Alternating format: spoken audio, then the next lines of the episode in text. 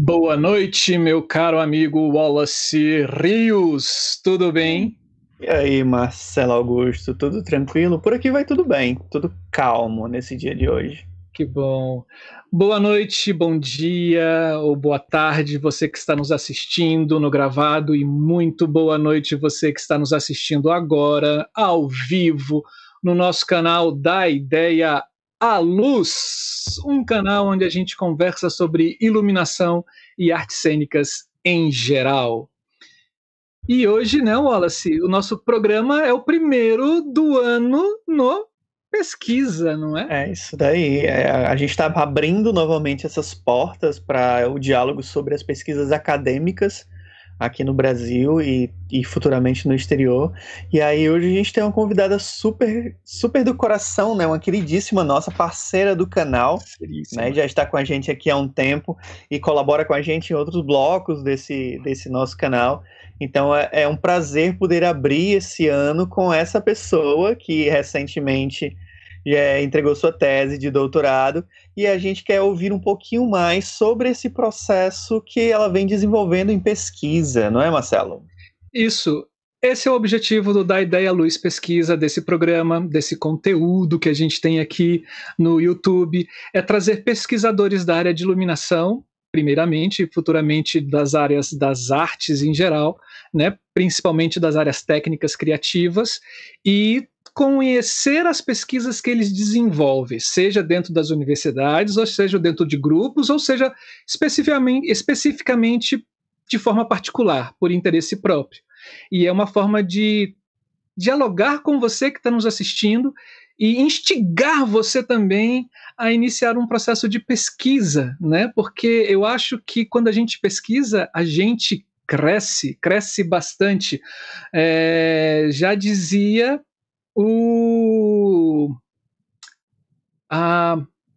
Ô, oh, gente, deu branco, não. Desculpa, Roberto Gil Camargo. Já dizia Roberto Gil Camargo, né? Assim, não existe iluminação sem pesquisa, não existe iluminador que não pesquise, né? Então é, é essa a nossa intenção, trazer esse conteúdo para cá para vocês, para a gente poder bater um papo e dialogar sobre essas pesquisas que acontecem no Brasil e que possa, de alguma forma, democratizar esse conhecimento para todos os recôncavos brasileiros, seja nas grandes capitais, seja no interior desse Brasil. Esse é o nosso sonho, que essa. É, reverberar em todo o Brasil e tocar as pessoas como. Eita, eu Tô, ah, eu tô aqui, só travou um pouquinho, né? É, e tocar as pessoas como tocam a gente e cada um se apaixonar nesse sentido. Mas antes da gente começar, a gente tem nossos recados de blogueirinho, né, Wallace? É, isso daí, a gente tá. Fiquem ligados, é, o, o, canal da Ideia Luz está abrindo outros programas aqui dentro da, da nossa página no YouTube. Então, esse mês vai sair um programa novo chamado Livros, então fiquem de olho. A gente vai conversar com o professor Roberto Gil Camargo sobre um livro que é bibliografia básica para qualquer pessoa que trabalhe com iluminação cênica nesse país, que é a função estética da luz. Então, fiquem ligados que vai rolar ainda nesse mês o programa Livros que está chegando por aí. Entre outros livros que a gente vai que, que vamos divulgar. E uma observação: o programa Livros ele é voltado a qualquer livro que seja relacionado às áreas das artes cênicas, não apenas à iluminação. Então, se quiserem aproveitar para deixar aqui embaixo nos comentários o livro e o autor ou autora que vocês querem que a gente, po que a gente possa estar tá conversando com eles ou elas, então, deixe aí nos comentários para que a gente corra atrás e grave um videozinho lindo aqui para conhecer sobre essa nova literatura que temos por aí. É, se liguem também que a partir do mês que vem vai rolar um outro projeto chamado Laboratório, da Ideia Luz Laboratório, que esse projeto é o único no país e, e, pretende entrevistar técnicos de laboratórios das universidades federais e estaduais desse nosso país e conhecer um pouquinho como funciona o dia a dia dessas instituições e como funciona a pesquisa dentro desses laboratórios. Então, esse, ó, tá 10. E, e quem colabora com a gente nesse projeto é a queridíssima Camila Thiago, que agora é uma parceira direta do canal. Então, fiquem ligados que temos mais essa novidade para sair por aí. Isso. Então não se esqueça, se inscreva no canal, dê um joinha no vídeo se você gostar pra gente. Isso no YouTube parece besteira, gente, mas isso é importante. Deixe os seus comentários no vídeo. Você que estiver no chat, deixe no chat. Esse chat ao vivo ele também vai estar repetindo no gravado. Mas deixe seu comentário no vídeo também, dizendo se você gostou ou não dessa entrevista, se você gostou ou não desse nosso papo sobre pesquisa. A gente também está na plataforma de qualquer plataforma que toque a, a é, Podcast. Podcast. Gente, hoje minha, minha cabeça pandêmica tá ótimo, né? Assim. Deve ser porque Vamos... chegou novembro em Brasília, né? Começou é, a chover, né? Isso, é, é, é, muita umidade, cara. Eu não, não aguento, assim. Quando vem muita umidade, meu, meu cérebro, meu corpo, meu pulmão entra em colapso aqui em Brasília. Né? Está chovendo, gente, aqui em Brasília é direto. Isso era para acontecer em novembro, ainda em fevereiro. Bom, mas a gente está em podcast também. Procure dar ideia à luz em qualquer plataforma que toque podcast, Spotify, é, Google, Apple, né? Fique à vontade. E a gente tem aqui, nesse cantinho aqui, um QR Code, né? Que se você quiser fazer alguma doação para o nosso canal, seja de qualquer valor, ela será muito bem-vinda e essa doação será convertida para a melhoria do canal né? Só para você ter uma ideia, não precisa ser muito, gente. Pode ser de coração e pode ser pouco também. Se tiver muito, ótimo, né? Você pode fazer como algumas pessoas, com igreja, né? Vende uma casa e doa para a igreja. Mas assim, relaxa. Aqui não precisa tanto. Mas assim, para a gente fazer uma divulgação no, no Instagram, né, impulsionar uma divulgação, custa ali em torno dos seus 10, 20 reais para impulsionar isso durante dois, três dias. Então, esse valor chegando, a gente consegue impulsionar mais ainda para que mais pessoas tenham acesso a esse canal. E divulgue esse canal para as pessoas, gente. Faça esse favor. Quanto mais gente tiver aqui dentro conhecendo o que é iluminação, o que é artes cênicas e dialogando com a gente, melhor. É, esse é o nosso objetivo de trazer muita gente aqui para o canal. Então vamos lá, Wallace, vamos começar? Vamos lá. Hoje a gente vai conversar com a Nádia Luciane sobre a performatividade da luz. Nádia é graduada em comunicação pela UFPR mestre em teatro pela UDESC e doutor em artes cênicas pela USP, com estágio de pesquisa na Universidade de Lille, na França. É iluminadora e professora de iluminação há mais de 30 anos, tendo iniciado sua carreira por influência do iluminador Aurélio de Simone e sido assistente de Beto Bruel durante dois anos, antes de começar a assinar os seus próprios projetos. Desde então, criou diversos projetos em cenografia, programação visual e principalmente iluminação para espetáculos de dança, teatro, teatro-dança, shows musicais, exposições, concertos, óperas e diversos tipos de espetáculos cênicos para grandes diretores, maestros, coreógrafos e encenadores paranaenses.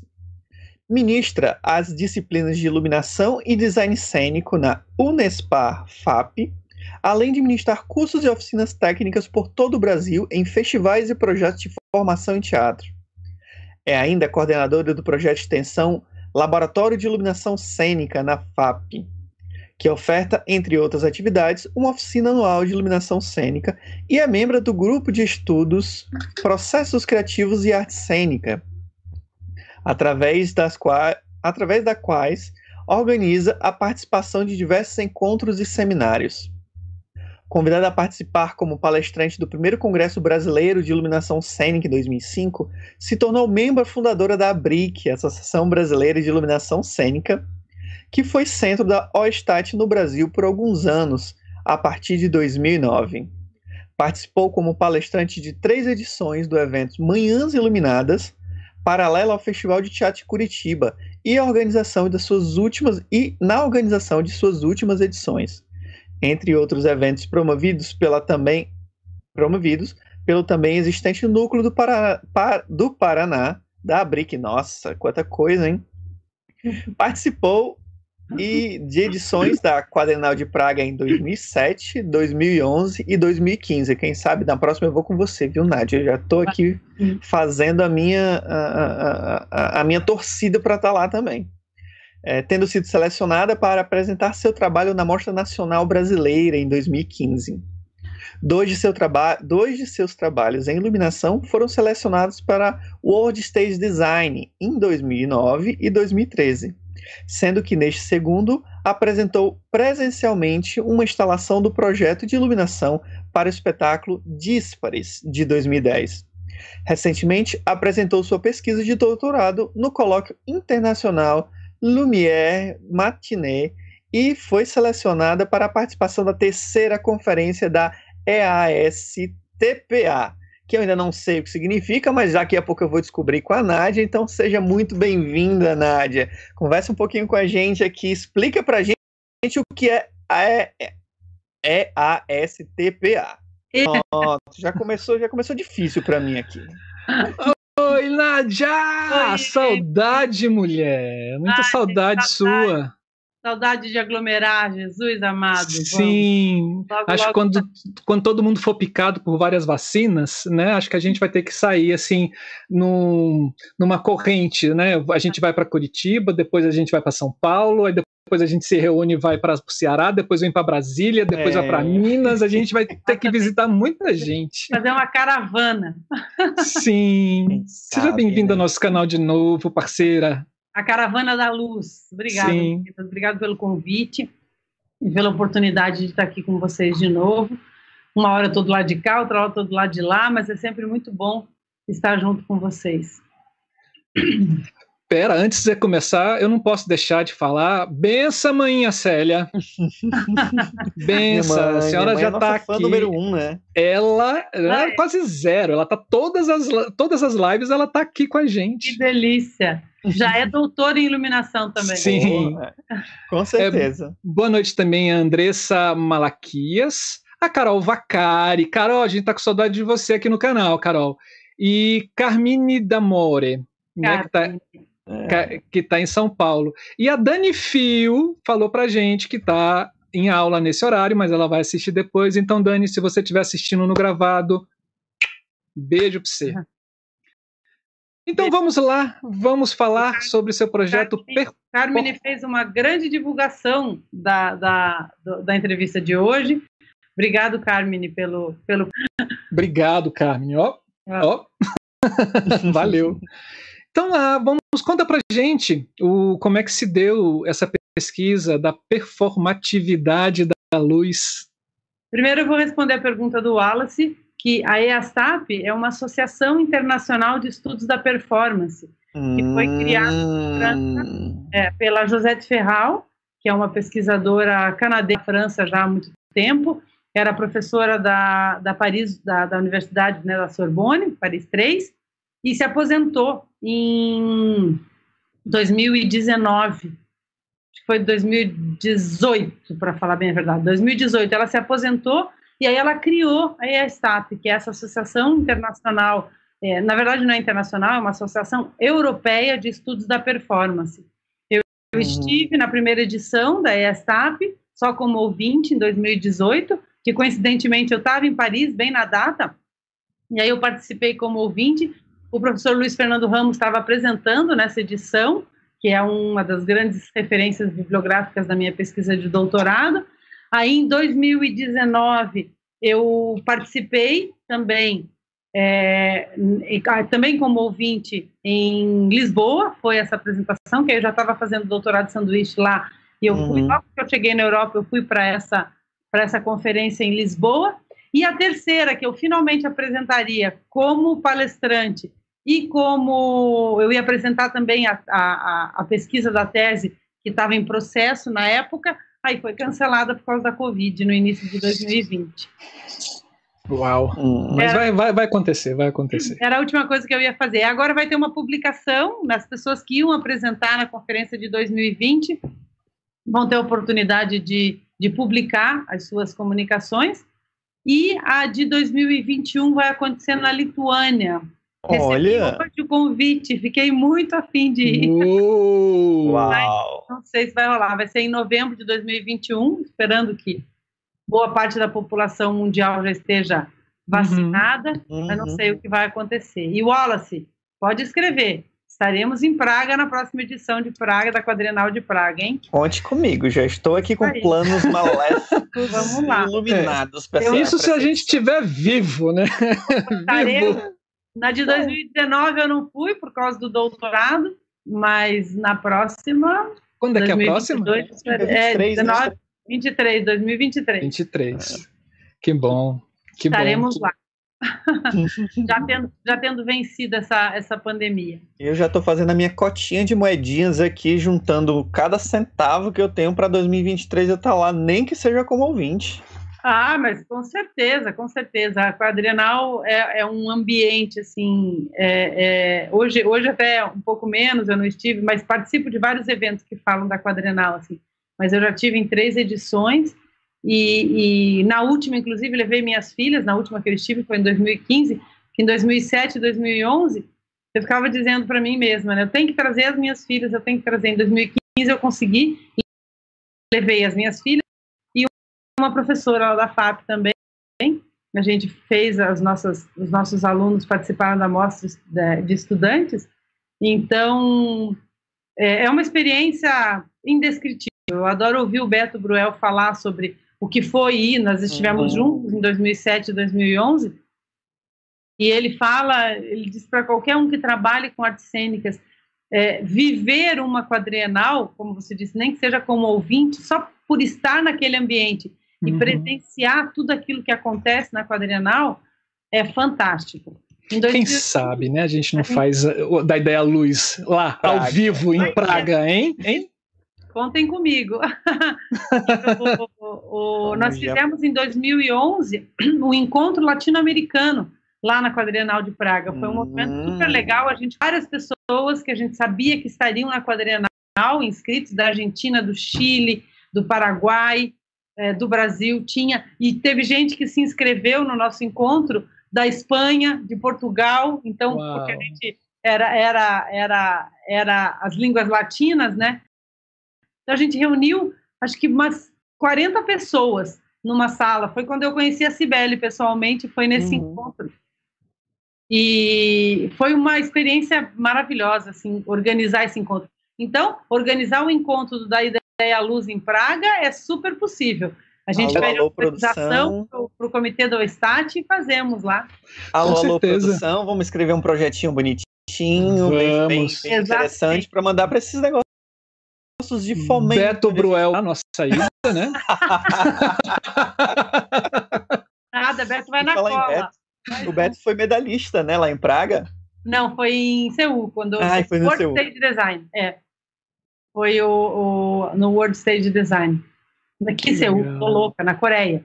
Hum. Ah. É, no World Stage Design. Tudo aqui, é, memória. É, tudo pertinho. É, Beto foi, ganhou, ganhou o prêmio. E o Brasil ganhou a Triga de Ouro também, né? Em 2000 e foi 2007, então somos somos vencedores lá também. É nóis. Mas enfim, falando da minha pesquisa, meninos. Vamos. Vamos, Vamos lá. É, a minha pesquisa de doutorado, na verdade, ela é um grande resumo, né? O, o Wallace falou ali um resuminho de toda a minha trajetória profissional e acadêmica e a, a, a, a, minha, a minha tese de doutorado é um pouco isso. Ela, inclusive, na abertura da tese, eu apresento muito dessa trajetória porque é o resultado dessa trajetória. Inclusive, num dos capítulos da tese, eu faço um paralelo entre a minha trajetória profissional, os caminhos que a minha trajetória profissional é, percorreu, e a própria história da iluminação, né? indo por um momento em que era mais importante a visibilidade da luz, e eu no início de carreira me preocupava em iluminar tudo, clarear tudo, tudo fosse perfeitamente visível. Depois, uma fase um pouco mais simbólica, a luz vira toda uma simbologia, toda uma representatividade ou do dia, ou da noite, ou dos objetos, das luminosidades, dos sentimentos, das emoções. Então, é o que eu chamo de uma fase da luz mais simbólica, que é o início do século XIX, eh, né?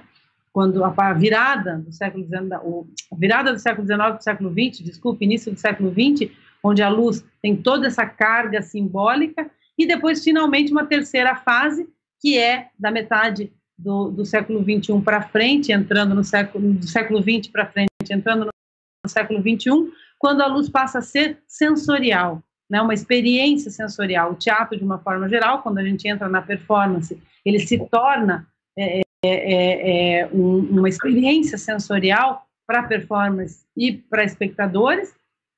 e a luz acompanha esse processo. E aí surge, então, esse conceito de performatividade da luz, que é o que a luz pode provocar no espectador, de que forma a luz atinge o espectador por todos os seus sentidos, né? não só o sentido visual, mas também toda a sua percepção sensorial.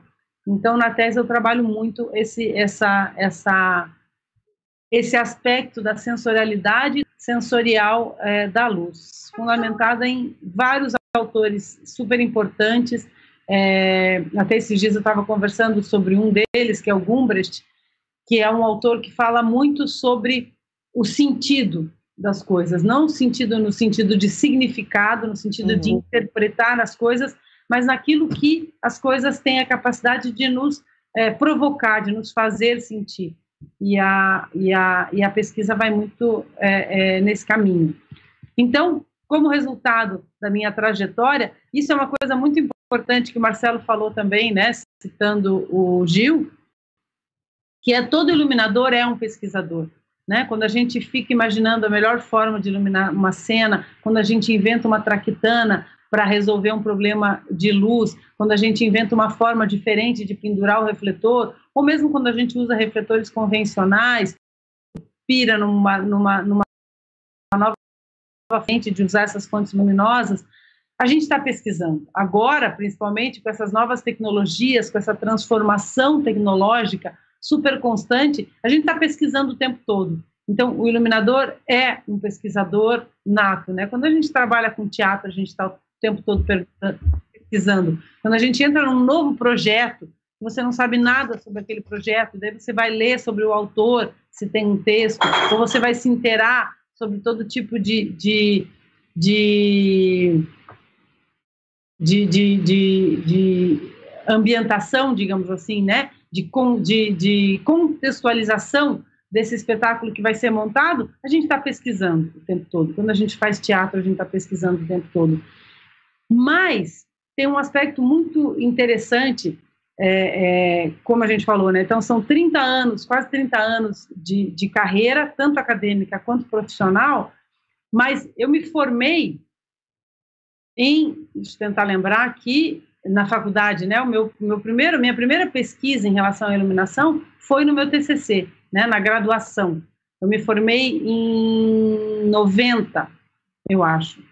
É, por aí, 89, 90. E lá eu fiz meu TCC.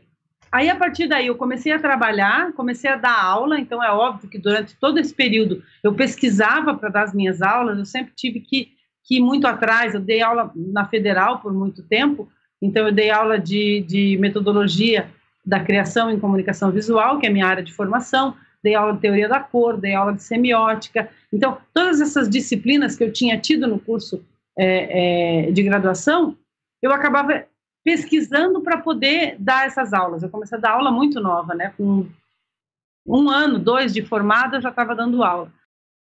E de iluminação.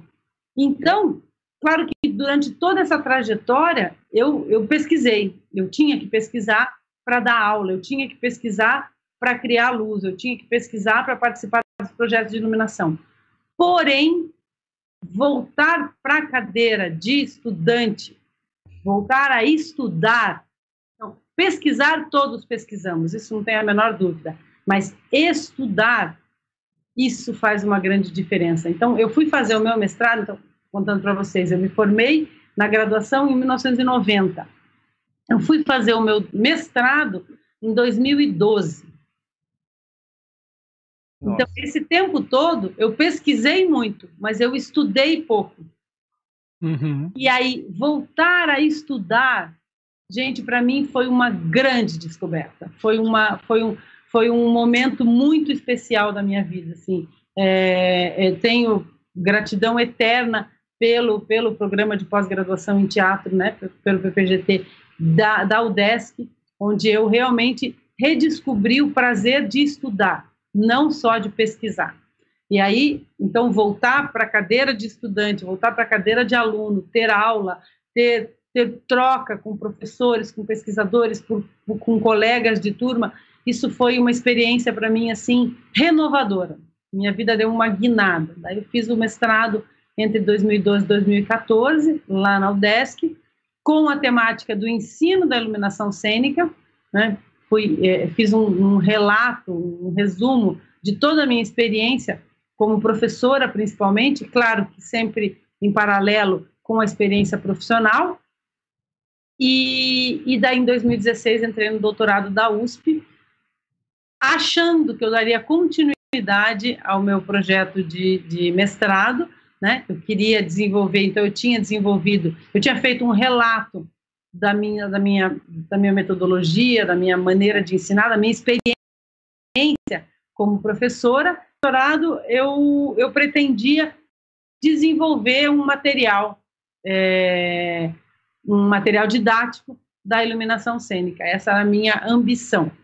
E aí eu fui completamente ceifada pelo meu orientador na época, que era o Zeba, essas rasteiras que a gente leva na pesquisa, e ele me disse: "Você vai falar sobre dar aula de iluminação no teu doutorado, mas isso você já sabe fazer. No doutorado a gente tem que pesquisar uma coisa que a gente ainda não sabe fazer. A gente não pode pesquisar uma coisa que a gente já sabe fazer."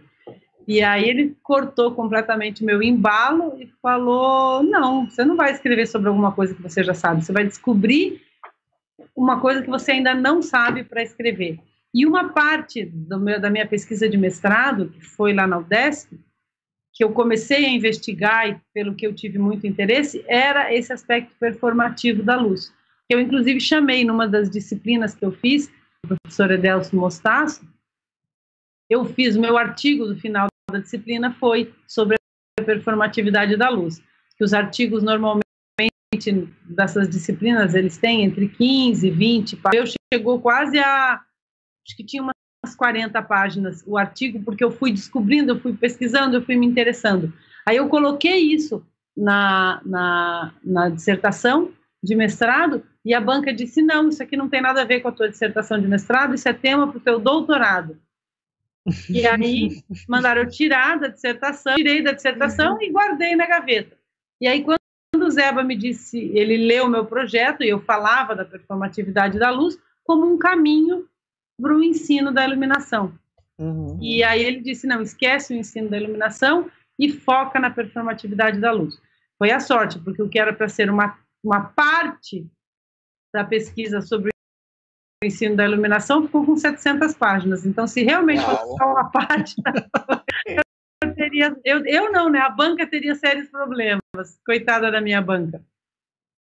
Inclusive, agradecimento eterno também à minha banca, né, formada pelo Tudela, pelo Berilo, nós tem os professores, a Sônia, claro, que, que, que, também esteve, esteve com a gente na banca, o Sávio, né, da, da UFRN, e os que não estiveram, que é o Luiz Fernando Ramos, um grande, um grande, é, uma grande referência do meu trabalho, a, a Letícia também, que era suplente da minha banca, e o Gil, que acabou não podendo participar da minha banca, ele era titular da banca, mas acabou não podendo participar porque ele era colaborador do, da, da USP, professor colaborador da USP, e eu já tinha na banca a minha uhum. orientadora, Sibeli Forjasca, eu não posso deixar de agradecer muito também pela oportunidade, a, a, eu digo que nem fui eu que escolhi a Cibele, acho que de uma certa forma foi a Cibele que me escolheu, porque ela defendeu com tanto a, a, a possibilidade de que eu fizesse o meu doutorado na USP, que ela é muito responsável, não só pela orientação do doutorado, mas até pelo próprio início do doutorado, e depois ela foi super parceira do Zeba, me convencendo a não falar mais sobre o ensino da iluminação cênica e focar no tema da performatividade da luz que me é um tema muito caro, porque, como eu disse, ele é o resultado do meu, da minha trajetória, ele é o resultado uhum. das minhas descobertas como iluminadora, né? De, de, e eu fui percebendo que pouco a pouco eu fui me interessando mais pelo que acontecia na plateia do que pelo que acontecia no palco. Então, a cena, ela era um estímulo para que eu criasse a, a luz, para que eu criasse os movimentos de luz, mas no momento em que eu criava os movimentos de luz e jogava na cena que estava acontecendo, me preocupava muito mais como isso ia chegar no espectador, como o espectador ia receber essa informação, de que forma eu podia capturar esse espectador.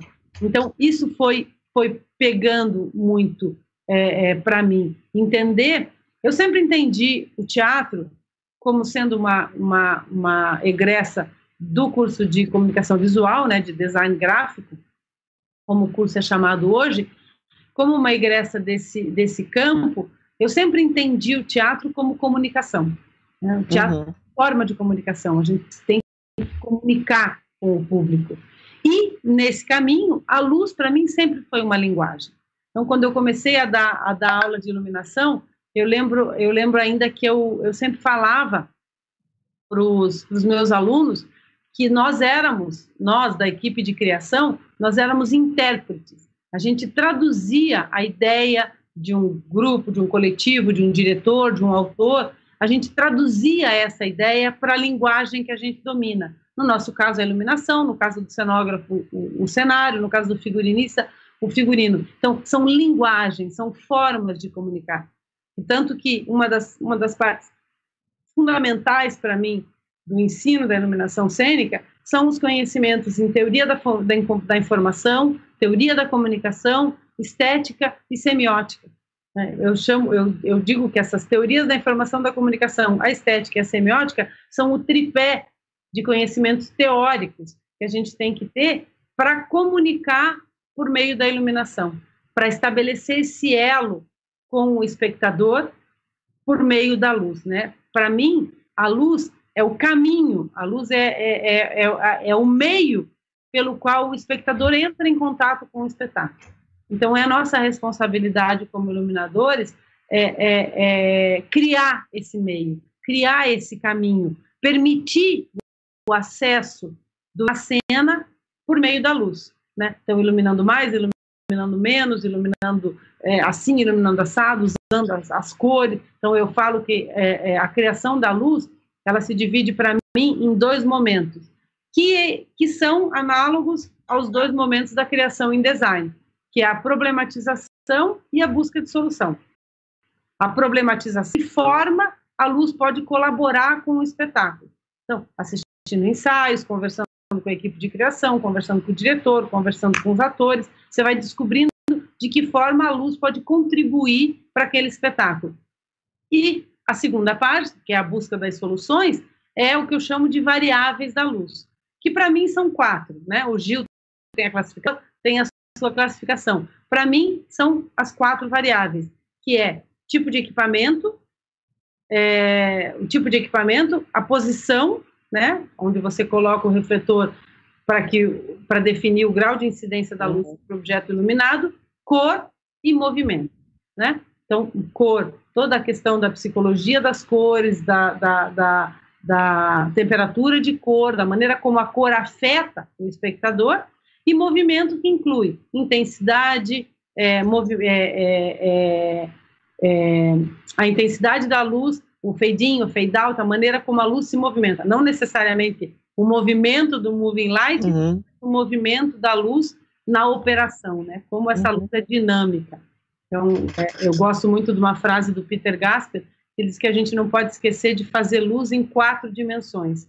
A gente não pode pensar só na altura, na largura e na profundidade, mas a gente tem que pensar também no tempo, que é a quarta dimensão.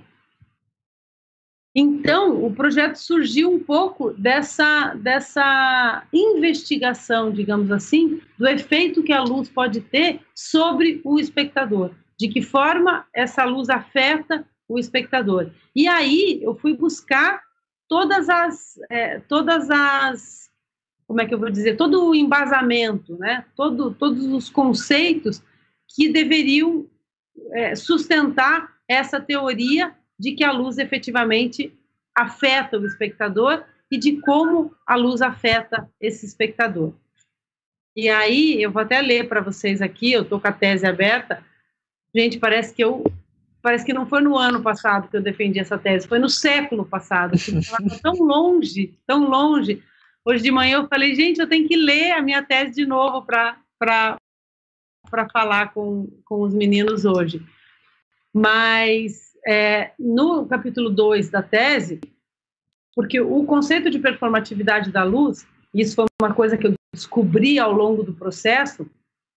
Eu falava em performatividade, performatividade, e, na verdade, eu enfrentei muita resistência a esse termo, principalmente lá na UDESC ainda, porque os estudiosos da performatividade e do teatro performativo é, é, não entendiam muito bem como eu podia falar, e principalmente quando eu falava performatividade da luz, um pouco no sentido do desempenho, um pouco no sentido da performance da luz, como ela atua no espetáculo e sobre a percepção do espectador. Então, foi um longo caminho até que eu mesma entendesse como, como, como se dá efetivamente esse fenômeno da performatividade da luz. E eu digo que o Luiz Fernando Ramos foi um grande, é, é, uma grande referência para mim nesse processo, porque foi na minha qualificação, na verdade foi antes da minha qualificação, foi quando nós fizemos, o Guilherme Bonfante organizou, é, gente, vocês imaginam, né, quatro anos de pesquisa é tempo para caramba.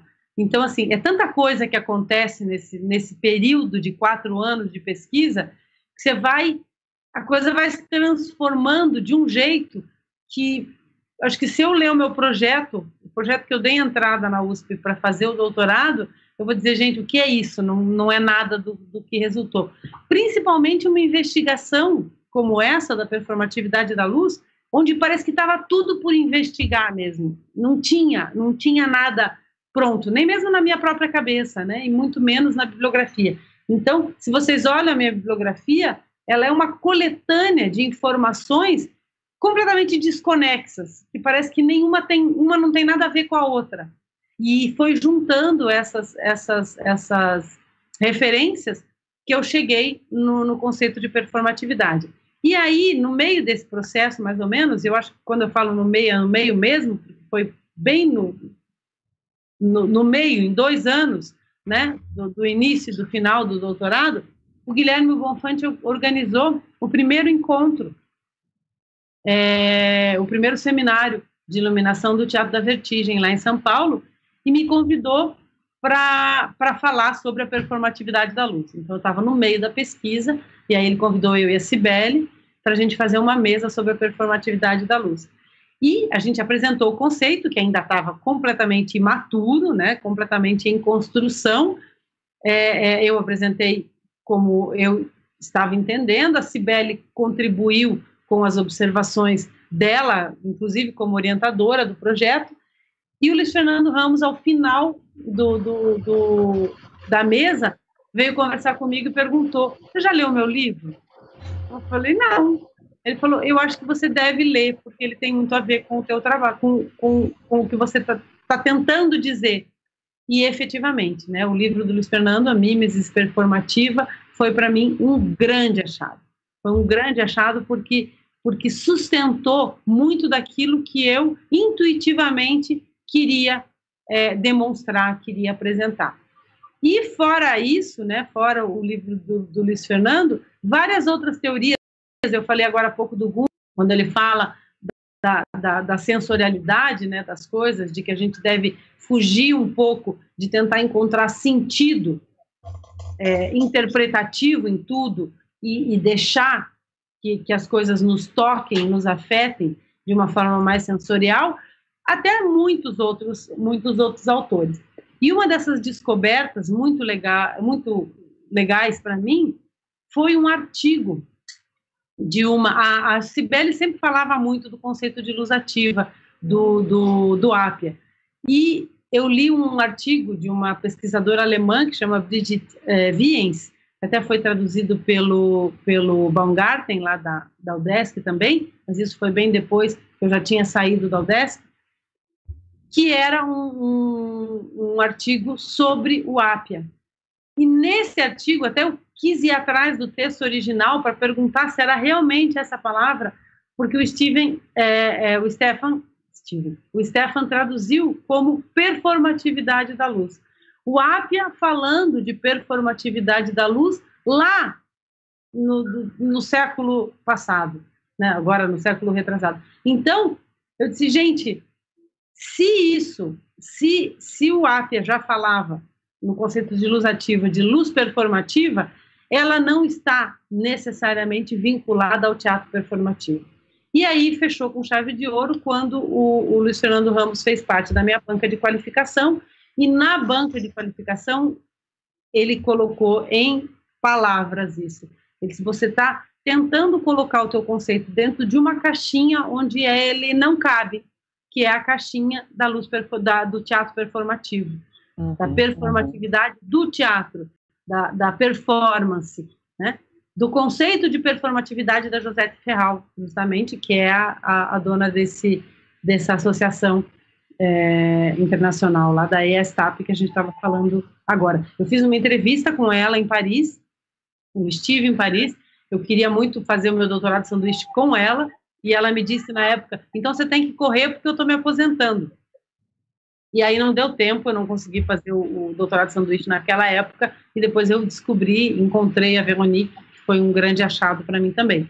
Mas, é, conversando com a Josete Ferral e, e lendo todos os livros e todos os artigos dela, eu percebi, em primeiro lugar, a maleabilidade do próprio conceito da Josete, né, que é um entendimento assim que o, teatro performativo não nega as outras formas de teatro, e com o, o, o texto da mimesis performativa do, do Luiz Fernando, eu finalmente consegui me libertar da necessidade de colocar a performatividade da luz dentro dessa caixinha entendendo que a luz performativa ela pode acontecer num teatro realista, ela pode acontecer num teatro simbolista, ela pode acontecer na ópera, ela pode acontecer em qualquer tipo de manifestação cênica, né? Na música, na dança, porque ela está realmente é, é, é, concentrada na relação que ela é capaz de estabelecer entre a cena e o espectador.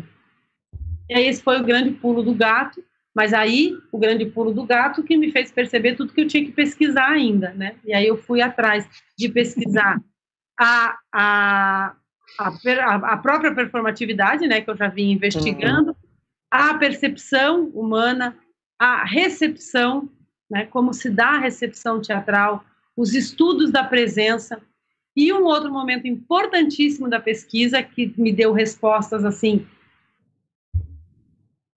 é, é, é, muito, é muito louco esse processo de, de, de, pesquisa, de investigação doutoral, porque parece que as coisas vão acontecendo. Eu acho que no momento em que você se compromete com um trabalho dessa, dessa magnitude, parece que tem uma reunião lá em cima, assim, de anjos e, e, e, e deuses lá no Olimpo, e eles dizem, gente, a gente tem que dar uma força, porque essa pessoa é mais uma que está fazendo essa loucura. Então, vamos, vamos juntar aqui esforços para viabilizar essa loucura que a pessoa se meteu inconsequentemente. E aí as coisas começam a acontecer na tua vida, né? Então teve esse seminário do Gui, teve o encontro com o Luiz Fernando, teve o livro do Luiz Fernando, e essas coisas vão acontecendo. A Josete Ferral, que não pôde me orientar no, no, na, na, no doutorado sanduíche, mas que abriu o caminho para eu encontrar a Veronique, e aí eu chego na França para o meu doutorado de sanduíche, na verdade ela já tinha me contado isso mesmo antes de eu ir, e alguns meses depois a gente organiza um seminário que já estava pré-organizado, já tinha o número de palestrantes, já tinha tudo organizado, cujo nome era Luz Matéria. E aí a ideia era discutir esse conceito de luz matéria. O conceito de luz matéria fechou o meu trabalho completamente, né? E ainda para ajudar mais ainda, uma das palestrantes que virou uma grande referência do meu trabalho, que é uma das futuras entrevistadas do, do, do da Ideia Luz Mundo, que é a Christine Richier, ela não pôde ir no, no, no, seminário, cancelou a participação dela na última hora. Eu fui conhecê-la muito depois, quando eu fui ver a, a defesa de tese dela.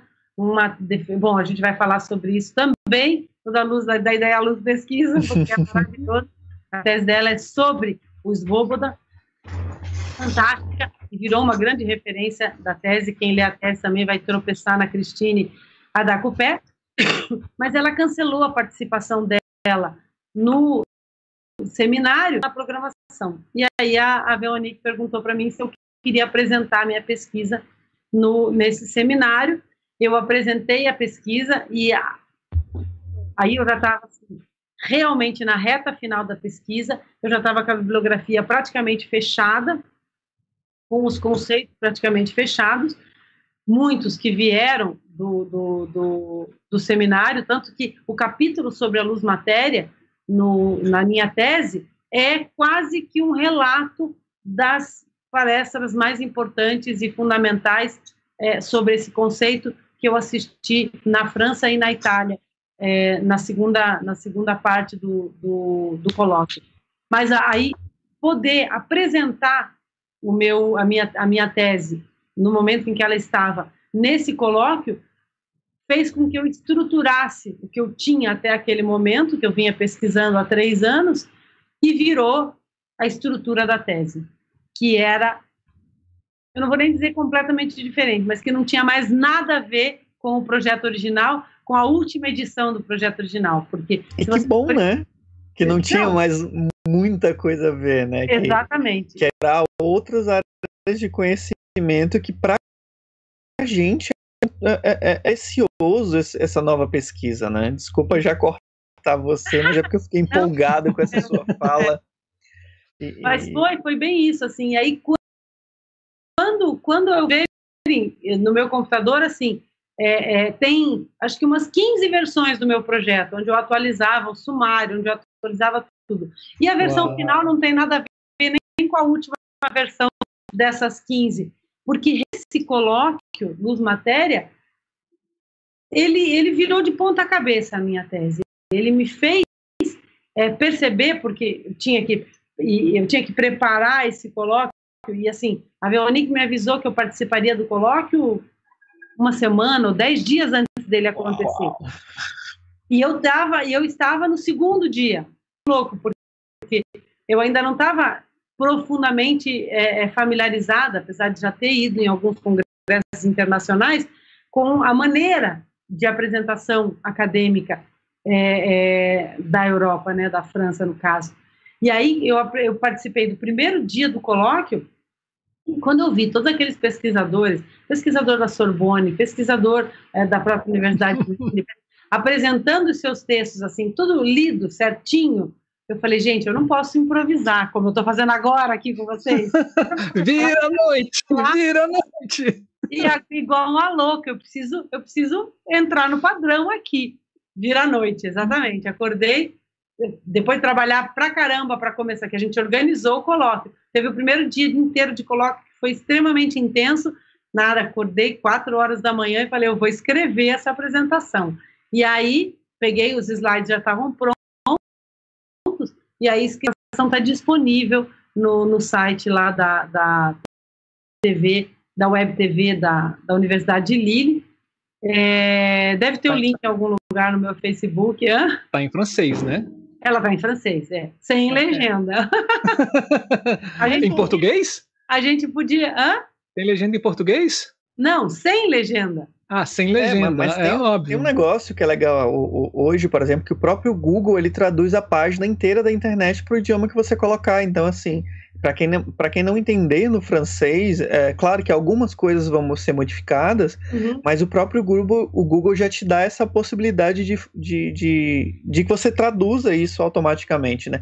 Ele, ele copia a imagem, o, o, visual do texto e já faz a tradução visual. Isso é muito legal. Fica essa uhum. dica para quem, quem ficar inquieto em ler o texto, como eu, que não sei francês, mas eu vou correr atrás.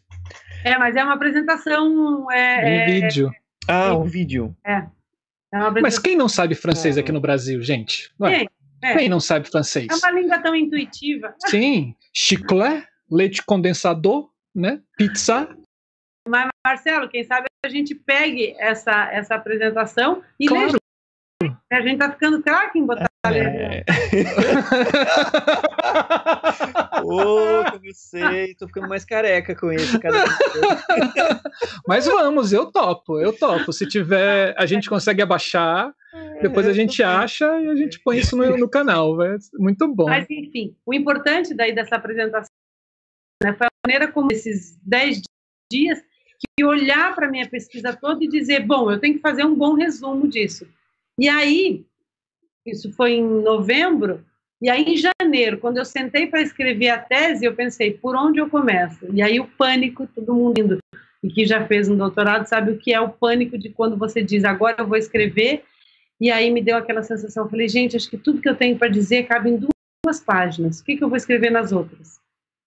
E aí, aquele pânico total de como é que vai ser, o que, que eu vou escrever nessa pesquisa, e parecia que tudo aquilo que era tão gigante, de repente ficou tão pequeno, tão concentrado, tão condensado numa ideia. E aí essa ideia foi se desenvolvendo e eu fui, é, quando eu estruturei, quando eu percebi que eu tinha que, que, que, que apresentar todos esses conceitos, e aí é a genialidade da, da, da orientação, né, do, de você ter alguém com esse olhar externo, porque na verdade o conceito de performatividade da luz ele é uma amálgama de vários outros conceitos que na verdade não tem nada a ver com luz. Então, é, como eu estava falando para vocês, o segundo capítulo da, da tese ela chama luz ativa. Eu estou falando, eu estou falando dessa luz que age, dessa luz que atua sobre a percepção do espectador, antes de dar o nome de luz performativa para ela. Diga, Você permite ter uma pergunta que é justamente em cima disso, né? Que ele pergunta sobre a, a sua tese. É, se você se você leu o livro Luz Ativa do Chris Afuli e em que momento da pesquisa você fez essa leitura? Carmine, o Chris Afuli estava no colóquio e ele me deu pessoalmente a minha apresentação. o Chris Afuli ele, ele, ele fez uma apresentação no colóquio, até, Carmine, se você quiser assistir, tem várias, tem o Pasquale Mari, que fez uma apresentação nesse colóquio, tem o Crisafulho, e depois no, no, na perna italiana do colóquio, teve mais outros, outros pesquisadores, inclusive que eu entrevistei para minha tese. O Crisafulho é um dos entrevistados da minha tese.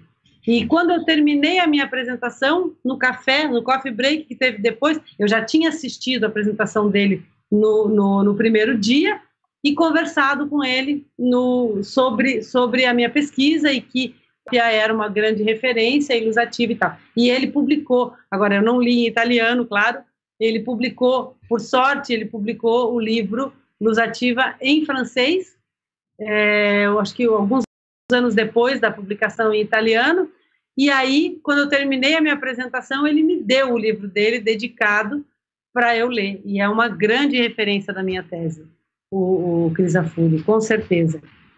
Mas então, o segundo capítulo da tese chama Luz Ativa, e eu começo apresentando é, é, é, esse conceito do, do, do a referência do Fabrício Crisafulli.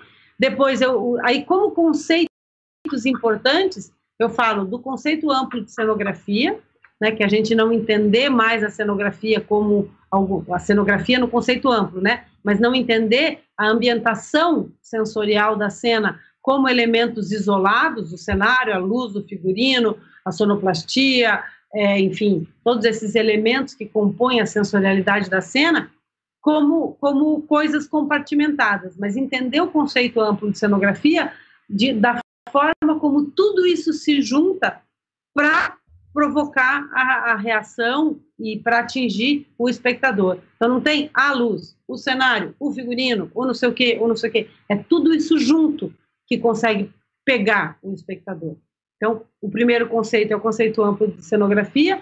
O segundo subcapítulo se dedica a essa ao entendimento da diferença. Isso foi uma contribuição muito importante do Gil, no meu, na minha banca de qualificação, que é o conceito de luz e de iluminação. Aí, quando uhum. eu trabalho o conceito de luz e de iluminação, entendendo a iluminação como esse projeto de movimento e de atuação da luz, e luz como fenômeno físico que permite que essa iluminação atinja o espectador, uhum. isso foi um caminho super importante para eu chegar no conceito de luz-matéria. Né? E uma das perguntas mais legais, assim, que mais é, é, pegava nos entrevistados era a pergunta da materialidade da luz, né? Então, uma pergunta chegava para pro, os iluminadores. Eu fiz as entrevistas internacionais e uma colaboradora minha daqui, que era minha bolsista, de iniciação científica, ela foi minha bolsista de extensão e de iniciação científica na universidade, a Gabriela Valcanaia, ela ficou fazendo as entrevistas aqui no Brasil. Esse é um outro capítulo super interessante da tese, que eu, no projeto original, eu tinha pensado em entrevistar, em fazer alguns estudos de caso e entrevistar uns três ou quatro iluminadores que eu fizesse os estudos de caso. Aí as entrevistas não aconteciam, não aconteciam, eu consegui bastante material sobre os estudos de caso, e falei, não vou entrevistar os iluminadores porque não precisa. Eu já consegui bastante material e eu posso fazer os estudos de caso sem entrevistar os iluminadores. Que originalmente era Cibele, Guilherme, mas assim, a gente conversava tanto eu já tinha material suficiente sem necessariamente entrevistá-los.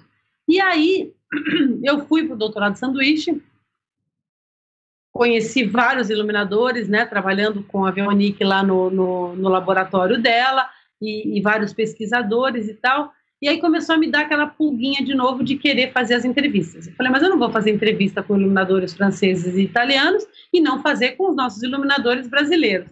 E aí, no meio do doutorado sanduíche, eu vim para o Brasil e marquei uma, uma, uma entrevista com a minha bolsista, porque ela estava tocando, enquanto eu estava na França, ela estava tocando todos os projetos do Labic aqui no Brasil. E marquei um dia com ela aqui em casa para a gente conversar e muitas das minhas ideias, eu quem acompanha o meu, meu Instagram vê, sabe que eu corro dia sim, dia não, e muitas das minhas ideias, muitas das minhas soluções, a minha tese foi muito alimentada nos momentos em que eu estava correndo. E nesse dia eu tinha marcado o encontro com a Gabi aqui em casa, e antes dela vir, eu fui correr numa estradinha aqui perto de casa. E eu correndo, daí me veio a ideia, tipo, eu tava com aquele negócio de faço, não faço as entrevistas, faço, não faço. Falei, claro, eu vou botar a Gabi para fazer as entrevistas brasileiras. E aí perguntei se ela topava, e, e, ela era minha bolsista de extensão. E ela disse: Nossa, Nádia, uma das coisas que eu tinha que conversar com você era te pedir para ser tua bolsista de iniciação científica. Falei: Então, fechou. Você vai ser minha bolsista de iniciação científica fazendo as entrevistas. E ela fez as entrevistas aqui no Brasil. A da entrevista era essa, sobre a materialidade e a imaterialidade da luz. A gente perguntava para os iluminadores: você acha que a luz é material ou imaterial?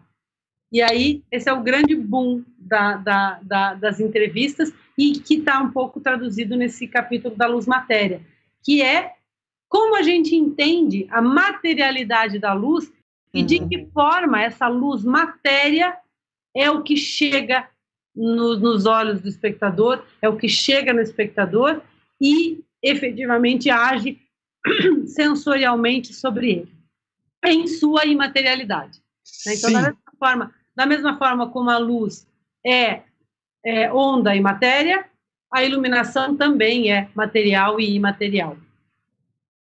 Então, aí um terceiro subcapítulo é esse capítulo sobre a luz matéria, e depois eu começo a me dirigir mais para o espectador. Então, eu tenho, tenho um capítulo inteiro dedicado aos estudos da presença. Eu descobri uma pesquisadora gaúcha maravilhosa, só que, é claro, é o que eu digo, todos esses, todos esses meus, esses meus, eles falam da performatividade da luz, alguns nem falam da luz, né? O conceito de presença, por exemplo, eu peguei do Gumbrecht, que ele fala da, da, da, da, da construção da presença e aí ele fala da questão da recepção e de como essa recepção chega no, no, no, no receptor pelo, pela sensorialidade, não pela busca de sentido. É, e essa pesquisadora gaúcha que fala da presença do, do ator, né, da presença do performer, do bailarino, do ator, do músico. Então, ela fala dessa presença. Mas eu trouxe todo o, o, o, o, conceito dela de presença que ela fala que presença é a capacidade de afetar o observador pela corporeidade poética do ator. E eu faço essa analogia dizendo que presença, no que diz respeito à iluminação, é a capacidade de sensibilizar o espectador por meio da materialidade poética da luz. Então, o estudo da presença foi uma parte super importante da pesquisa. Depois, eu falo da performatividade, efetivamente, no conceito da Josette Ferral, para trazer passando pelo conceito de mimesis performativa do Luiz Fernando Ramos e de tantos outros pesquisadores, né? Aí eu, eu trabalho com o Carlson, eu trabalho com, com na performance, eu trabalho com, enfim, vários autores que estudaram a performatividade do teatro para entender essa possível performatividade da luz.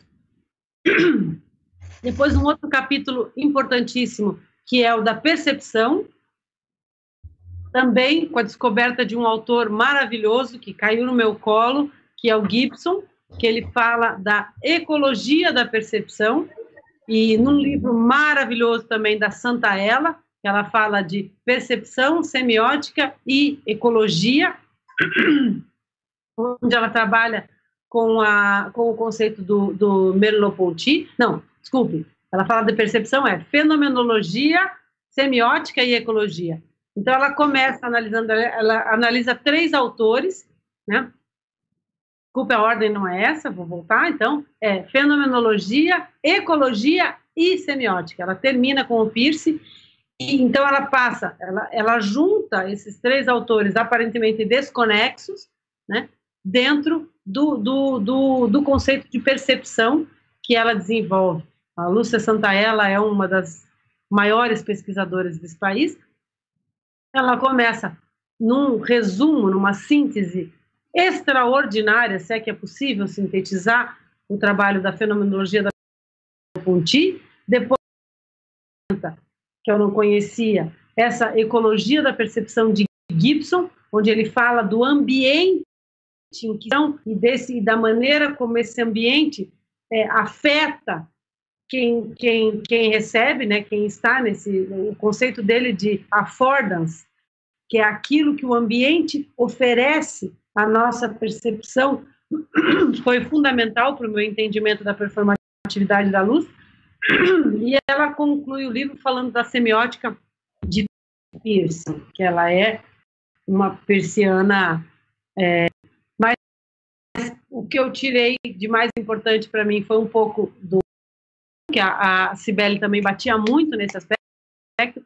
Eu tinha que, que investigar a função do Merleau-Ponty, a Santa mas o ganho maior para minha pesquisa foi efetivamente o conceito de affordance do Gibson.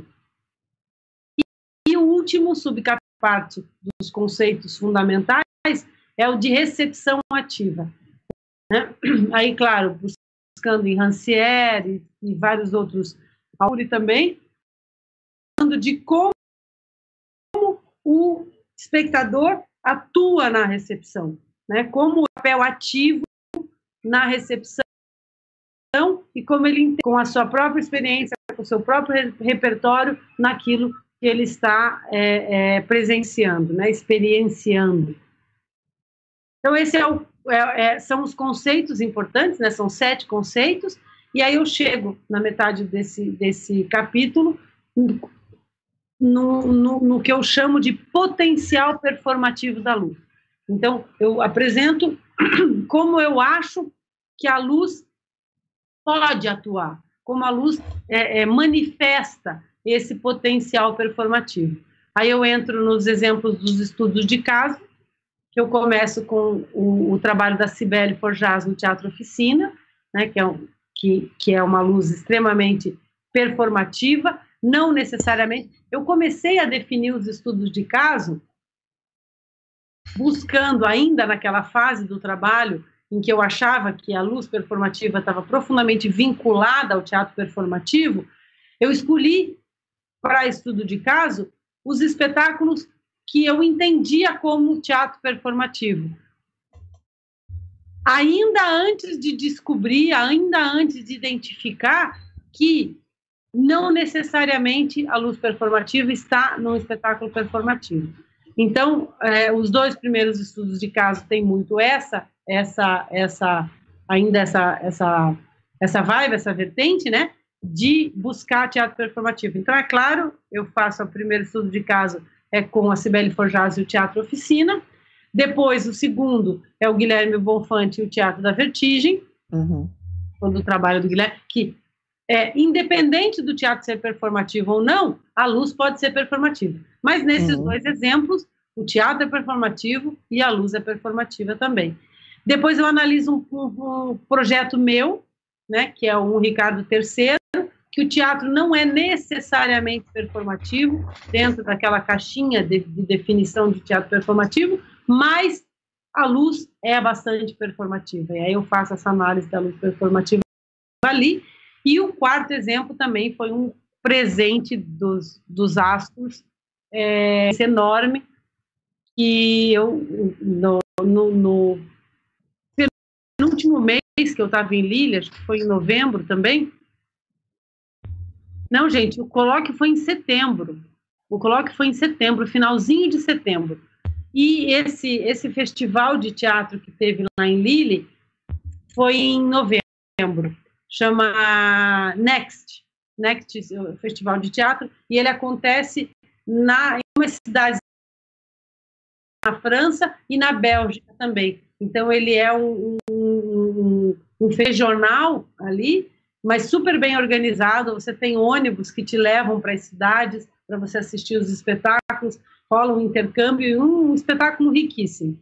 E o espetáculo de abertura desse festival foi o espetáculo Multitude, de uma coreógrafa uruguaia. Acho que eu consigo lembrar o nome dela.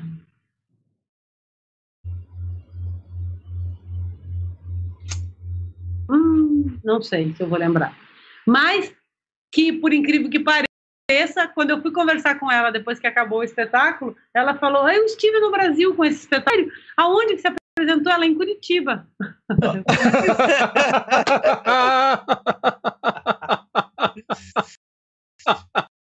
pois é, pois é. Pois é. Mundo dá voltas, o quadradinho. É, ela apresentou em Curitiba, eu não vi o espetáculo em Curitiba, porque justamente é, foi numa, num, num festival de dança que eu estava trabalhando como tradutora técnica presa num teatro. Então eu não vi esse espetáculo, mas eu assisti lá na Bélgica. E gente, então assim, isso foi em novembro. Eu já estava no doutorado de sanduíche desde comecinho de setembro. E é, é, esse esse o, o, conceito de performatividade da luz, apesar de eu não ter começado ainda efetivamente a escrever no computador, porque eu já tinha quatro cadernos escritos à mão, porque eu, minha tese inteira eu escrevi à mão, né, no, nos cadernos, e aí depois é que eu passei para o computador. Então, eu já estava, o conceito já estava muito muito mais desenhado. Eu já tinha feito, feito a apresentação no colóquio, eu já tinha tido algumas orientações com a Veronique. Então, o conceito estava muito mais estruturado na minha cabeça. E eu sentei para assistir esse espetáculo. Gente, eu juro, eu olhei para aquilo e falei: é disso que eu estou falando. É exatamente disso que eu estou falando. Então, eu, como espectadora, eu tive a oportunidade de ver o que é uma luz performativa e de experienciar uma luz performativa, desde a luz de entrada do público até cada minuto. Do... Então, assim, quem, quem se animar de só ler essas 20 páginas da análise desse espetáculo e depois procurar vídeos desse espetáculo, tem no YouTube, ela fez esse espetáculo no mundo inteiro já. E aí, de novo, né, consolidou o conceito. Eu falei, eu tive a oportunidade de ver tudo aquilo que eu estava pesquisando e ainda, o mais louco é que eu sentei do lado de duas senhorinhas é, que estavam assistindo e elas comentavam comigo as impressões dela. Então, eu via a maneira como, tudo bem, a luz me afetar ou, ou, ou eu perceber a luz como iluminadora é uma coisa, mas as reações que eu via naquelas duas senhorinhas era era muito latente a maneira como a luz interferia na, na recepção delas. Então, foi. E assim, a plateia toda muito presente, né? Então, você sentia aquela energia de como o espetáculo afetava as pessoas, a reação das pessoas. E, e claro, de que forma a luz contribuía para isso. Então, aí, assim, essa parte. E aí eu entro no terceiro capítulo da, da tese, que é efetivamente onde eu. Performatividade da luz.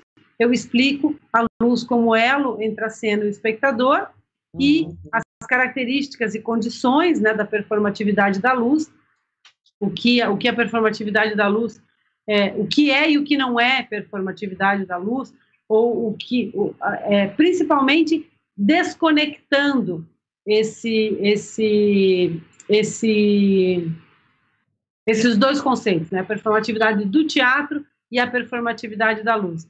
E aí, esse foi um outro insight que eu tive, tem uma partezinha desse, dessa parte da tese que fala da iluminação e da gravidade. Qual é a relação entre a iluminação e a minha pesquisa? Aí, que todo mundo me dizia que, não, mas isso que você está dizendo como performatividade da luz, é, isso sempre foi assim, isso sempre existiu assim. A luz sempre atuou sobre a percepção do espectador. A luz sempre foi é, é, esse o caminho para o espectador acessar. Então, muito, muitas pessoas com quem eu compartilhava a minha pesquisa diziam assim: não, mas você não está dizendo nada de novo. Aí eu falei, gente, Newton também não falou nada de novo. Quando ele descobriu a gravidade, a gravidade estava lá já desde que o mundo é mundo. E ele descobriu a pandemia ainda. Ele é. longe, numa, numa fazenda, por causa de uma pandemia, ele descobriu. É. Viu? Olha a coincidência. Mas então eu digo assim, então Newton, ele não descobriu a e investigou. É o que eu faço com a performatividade da luz. Eu não estou dizendo. A performatividade da luz existe desde Ápia, desde que o teatro é teatro, desde o teatro grego, desde dos rituais pré-históricos. Eu só estou detectando e tentando é, é, é, analisar cientificamente como esse fenômeno se dá, a iluminação e da gravidade. e aí, no finalzinho do, do, do, do, da tese, eu falo da performatividade da luz ainda por investigar. Então, eu acabei fazendo um recorte, né, do que eu, da performatividade da luz, principalmente centrada na percepção do espectador, mas é, tem por investigar ainda a luz com performance, né? Então, a atuação efetiva da luz, que eu não, não investiguei, a luz concebida e a luz performada, ou seja, existe a performatividade da luz de quem cria e existe a performatividade da luz de quem opera essa luz. Eu não entrei nesse mérito na minha tese. Na minha tese, eu falo da performance da luz como fenômeno físico, nem como objeto da criação. Então, assim, quando você está andando na rua e de repente um poste apaga, aquilo te afeta. Ela tem um baita dia ensolarado lá fora, aquilo te afeta. Quando, quando a nuvem vem, cobre o sol e fica tudo escuro, isso te afeta. Então, é, é essa afetação da luz que acontece no palco, independente de quem criou, independente de quem está operando a luz, é a maneira que acontece no palco, afeta o espectador. E aí tem um aspecto muito importante é, que eu falo do erro. Né? Então, para a luz performativa, para a luz que performa, não tem erro, porque aquele espectador está percebendo aquela luz. Então, é aquilo que está acontecendo na luz, naquele dia, naquele momento, que afeta o espectador. Uhum. Independente disso estar relacionado ao que o iluminador criou ou não, independente do, do operador de luz estar fazendo certo ou errado. É aquilo que o espectador está vendo é aquilo que, que está acontecendo materialmente como luz na cena naquele momento que performa e afeta o espectador. Aí depois a questão da luz, do tempo, do ritmo e do movimento, que ainda está por investigar, a performatividade da cor, meninos, isso eu nem entrei. É, aí uma comprovação da experiência do espectador e um tema que eu disse que eu ainda vou investigar e que ele vem na sequência do trabalho da Veronique, que é a performatividade do blackout. Uau, uau, uau, uau. É, eu vou entrar um pouquinho nessa, nessa pegada que você vem falando do finalzinho, uhum. de, principalmente da, da, do lance da performatividade do momento, né? Porque assim, tudo é efêmero, cada, cada, cada cada espetáculo que, que fazemos ao vivo ele é efêmero. Uhum. A luz que entra naquele momento é efêmero. A, a, quem está operando aquela luz, ela, é, é, se for uma operação não, não programada, por exemplo, se for uma operação como, como, como nós fazemos na mão, né, de forma falando de uma forma bem raiz, né, Uhum. É, aquele dia vai ter uma densidade de luz diferente, vai ter uma potência diferente. Então, essa sensação dá essa noção de, de, de, de performatividade a cada momento e a cada instante, porque é. quem está com a mão na mesa nesse momento é quem vai dar essa, essa é, é, esse diagrama para o público poder entender ou, ou absorver esse formato que vai ser a luz e qual vai ser essa intenção nesse momento.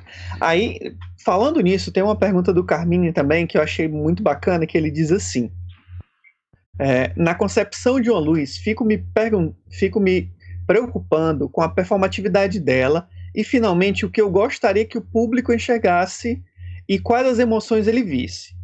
Como Penso você igual lida... Carmine. É, no momento da eu criação. Vou, eu vou nesse mesmo, nessa mesma pegada. E aí ele continua e pergunta: Como você lida com o seu processo de criação hoje, depois da sua tese de doutorado? Ó, não tive muita oportunidade, né? Porque tudo fechou quando, quando eu estava terminando.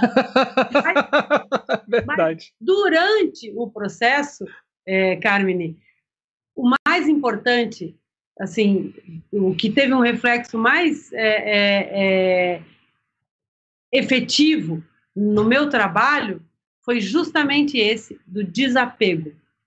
A partir do que eu perceber e que eu comecei a observar a reação do público, e eu comecei a perceber a, a afetação que a minha luz tinha sobre o público, eu fui percebendo o pouco controle que eu tenho sobre isso e que eu não, de, eu não devo desejar que o público perceba nada, porque ele vai perceber o que ele pode.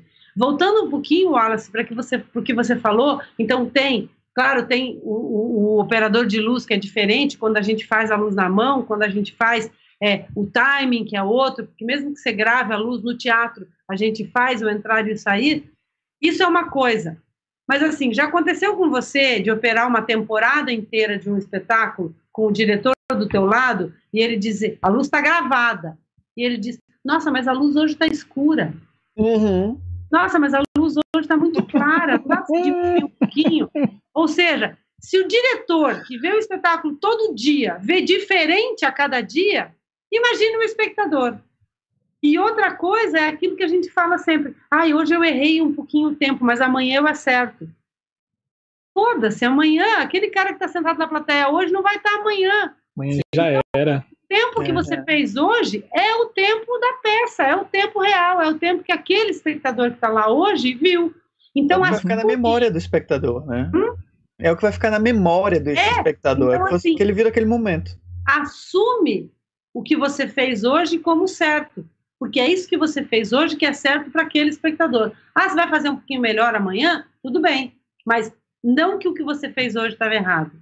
E, e aí isso. Então, assim, o desapego ao que o espectador vai perceber do que eu estou fazendo foi o primeiro resultado efetivo dessa minha pesquisa. De entender que, por mais que eu me esforce, o espectador, aquilo que ele tiver capacidade para absorver se ninguém atrapalhar, se o celular da pessoa que está do lado dele não tocar, se a luz da cabine não incomodar, se. E assim, você falou da luz gravada. Pode queimar uma lâmpada. Uhum. Pode dar pau no. no, no, no, no dimmer. No dimmer. Então, assim, tudo pode acontecer. Então, a gente entender que é, é efêmero no fazer e é efêmero no receber. E muda. O que, o que estou falando para vocês, o que eu estava assistindo daquele espetáculo Multitude era diferente do que aquela senhora que estava sentada do meu lado estava uhum. assistindo. Uhum. E, e, antes, na entrada do público, é, é, a luz de entrada do público era muito performativa também, porque ela, ela mexia com a gente. E eu comentei com essas senhoras que estavam do meu lado como aquilo me incomodava. E elas me deram a percepção delas daquela luz que ela achava super interessante, porque era bom por causa disso, disso, daquilo. Então, elas me fizeram ver aquela luz de uma forma diferente nesse momento em que a gente ainda estava conversando. E durante o espetáculo, eu percebia reações nelas, coerentes com as minhas e outras completamente diferentes das minhas.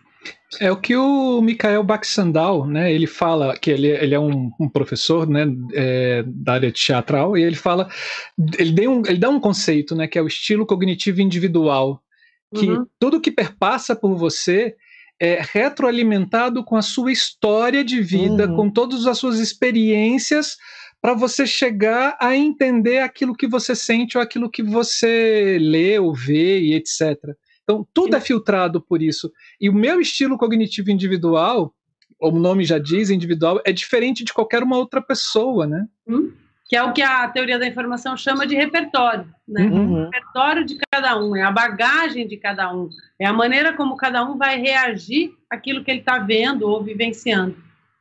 E eu ainda boto uma pilha a mais nisso daí, por exemplo. A gente está falando sobre a forma de, de, de captação da imagem e a percepção individual a partir do momento em que você considera que todos os indivíduos que estão assistindo aquilo ali têm o mesmo grau de percepção e a captação de luz, por ah. exemplo. A gente não está falando aqui sobre quem tem é, daltonismo ou alguma outra dificuldade de, de, de percepção em luz, né? É, isso a gente está ainda, ainda no campo do considerando que todas as pessoas não, ainda, da mesma forma. Sem contar, assim, tipo, aí a gente está falando de acuidade, né? Acuidade hum. visual, acuidade Mas isso sem contar é, é, o fato de que tem pessoas mais sensíveis à luz, tem pessoas mais sensíveis à forma, tem pessoas mais sensíveis, tipo, dependendo da tua formação. Eu, por exemplo, tenho uma formação em design. Então, eu olho para as coisas querendo interpretar as coisas. Uhum. Tem gente que não, não tem essa vibe. Tem gente que é muito mais sensível é, é, auditivamente. Tem gente que é muito mais tátil, tem gente que é muito mais emotivo, tem gente que é menos emotivo.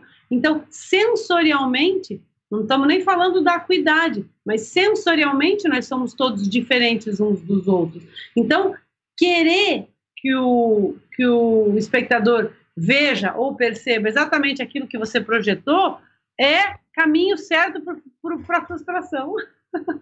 Sim. É muito egoísta, né? A gente, a gente fa, fa, cria a, a, percepção da iluminação para o espetáculo pensando primeiro na gente. O, o que eu quero ver que o público veja. Mas não funciona nesse sentido, né? E eu acho que você já vem desmistificando essa, essa, essa proporção de individualidade que a gente tem, de, de, de, egoísmo, né? Eu acho, eu acho essa parte linda, assim, no teu trabalho.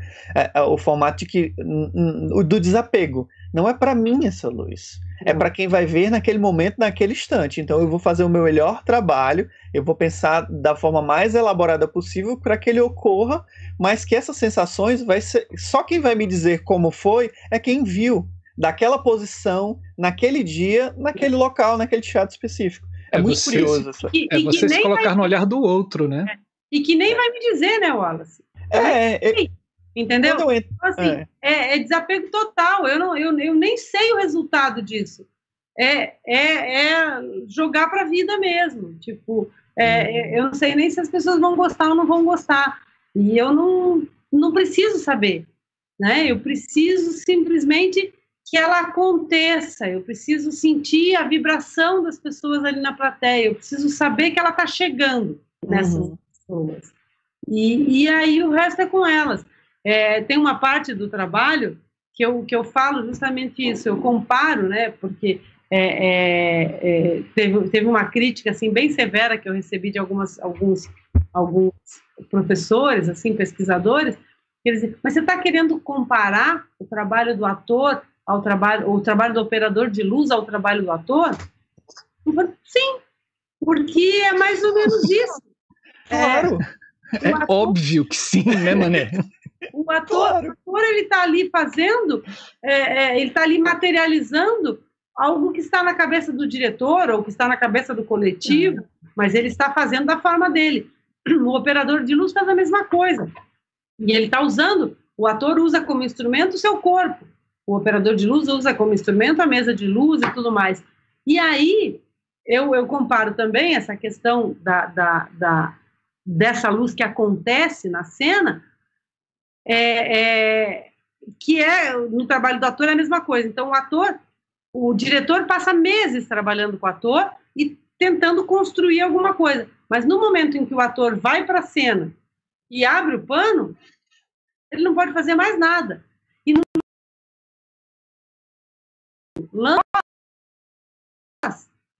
então, pouco ele pode fazer mais nada. E a hora que a coisa vai para é lá, é com ele. E é no momento em que a gente acende a luz e a luz acontece no palco, nada com isso. Nem Nesse nós, sim. nem o operador de luz. É entre essa luz que acendeu no palco, que se materializou no palco, e o espectador que está lá na plateia. Nesse sentido que o Carmen né, também ele faz uma outra pergunta, que eu já respondi para ele, que eu também concordo com ele. Sim, então ele faz assim: ó, é, então, podemos falar de partícula de luz ao invés de roteiro? Uma partícula é sempre a mesma, mas a execução e as visões do público são variáveis permanentes.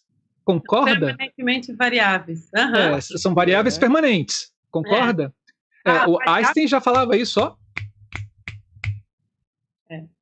Não, é bem isso, é bem isso. A gente é, é, é uma pretensão a gente ter controle sobre isso.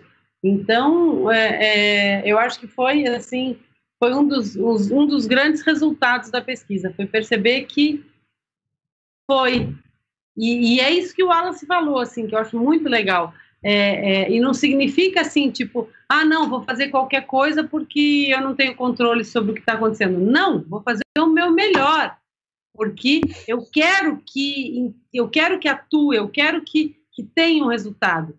Eu não, não, não tenho como ter certeza de qual vai ser esse resultado, mas eu vou fazer o melhor para que seja perto daquilo que o coletivo pretende. E aí que a gente vê essas criações mais orgânicas, essas criações coletivas, uhum. onde você participa do processo, onde você sabe, é, é, onde você entende o gesto do ator, por que ele faz daquela forma, por que aquela música entra naquele momento, por que, que esse elemento da cenografia está compondo esse ambiente. Então, de que forma esse, esse conjunto é, é organicamente composto para que isso aconteça dessa forma. Então, é, é, isso é uma, da, uma das, um dos aspectos mais importantes do teatro performativo, né? É, é, é, é a criação coletiva, é a criação é, colaborativa, onde uhum. a luz ela faz parte de um conjunto de elementos é, é, organicamente é, é, organizados, digamos assim, né, estruturados.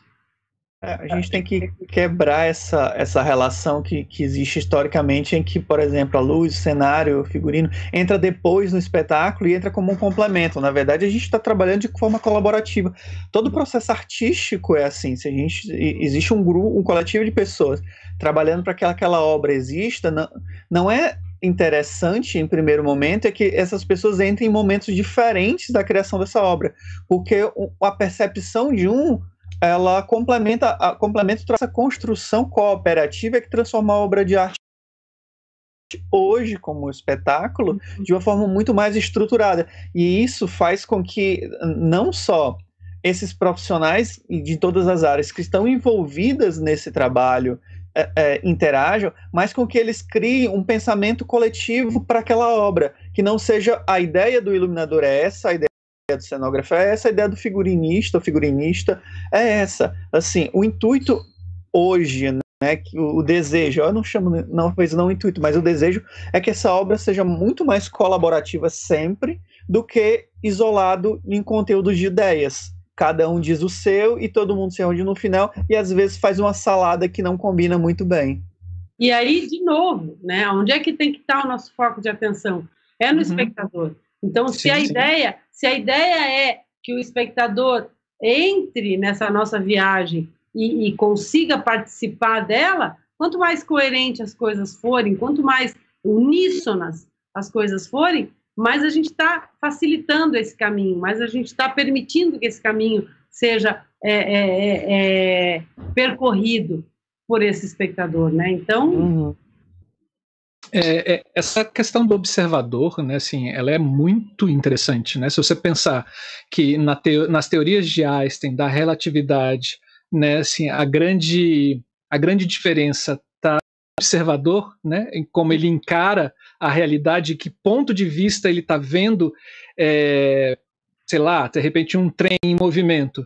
A percepção da velocidade para quem está dentro do trem é uma e para quem está fora do trem é outra.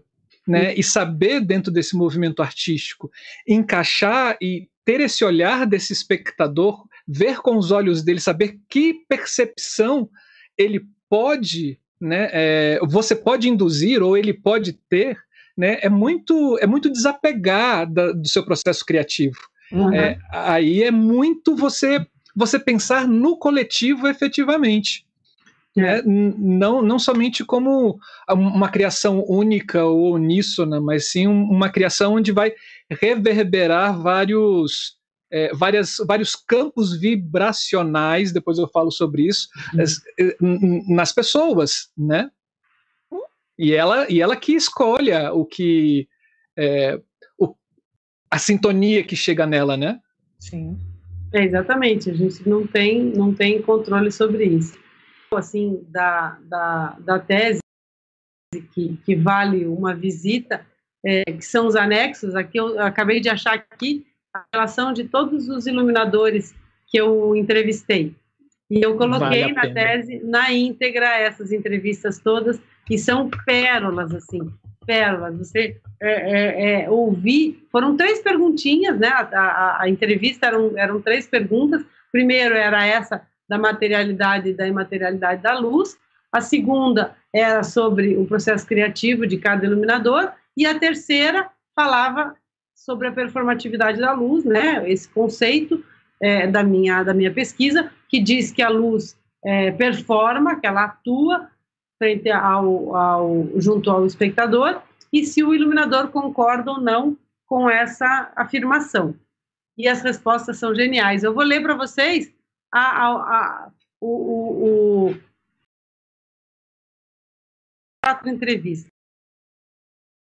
Paulo, que vai defender a tese dela agora, ela é orientanda da Cibele também, o Aurélio de Simone, do Rio de Janeiro, Beto Bruel, do Paraná, Christine Richier, da França, uhum. Christophe Fauré, da França, a Cláudia de Bem, que defendeu a tese também, já teve no, no, no da Ideia à Luz Pesquisa, a Cibele Forjas, que foi minha orientadora de São Paulo, a, o Eduardo Tudela, da Bahia, a Elza Revol, que é, foi uma entrevistada do, do, da Ideia Luz Mundo, e foi iluminadora do, do Teatro de Soleil, Soleil.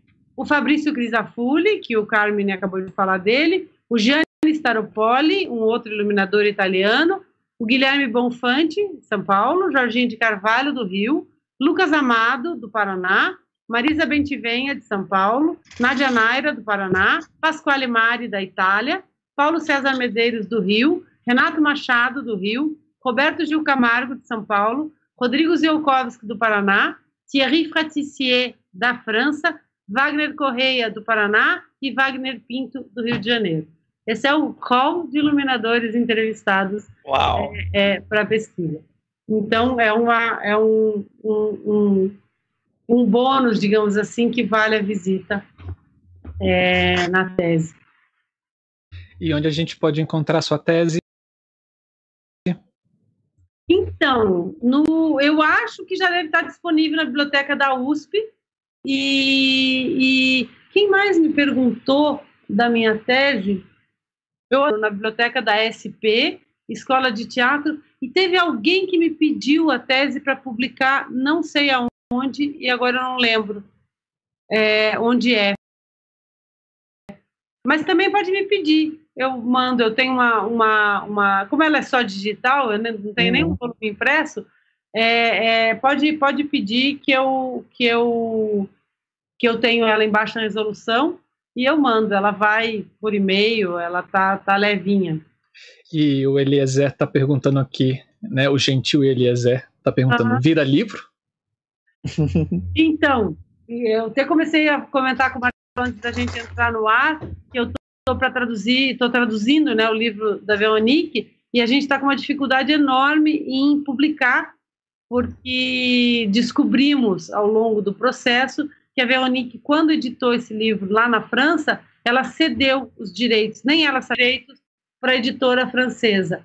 Aí e tem aí, uma negociação com a editora. É, é uma negociação com a editora, e aí, assim, eu já tinha conseguido uma editora, a gente estava com, com, com orçamento, com tudo certo, e aí o jurídico da editora, hoje eu soube que o jurídico da editora falou, não, é muito complicado negociar, com esse pessoal, a gente declina, declinou da ideia.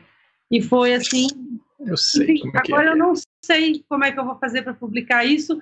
Então faço um apelo aí, se vocês conhecem alguma editora, se vocês conhecem alguém, é, a gente já conseguiu quebrar várias barreiras da editora francesa lá e podemos partir desse ponto da negociação. Eu acho que essa editora daqui de Curitiba já declinou mesmo, eu ainda estou tentando. E aí, assim, eu coloquei essa tradução da Veronique na frente da publicação da minha tese.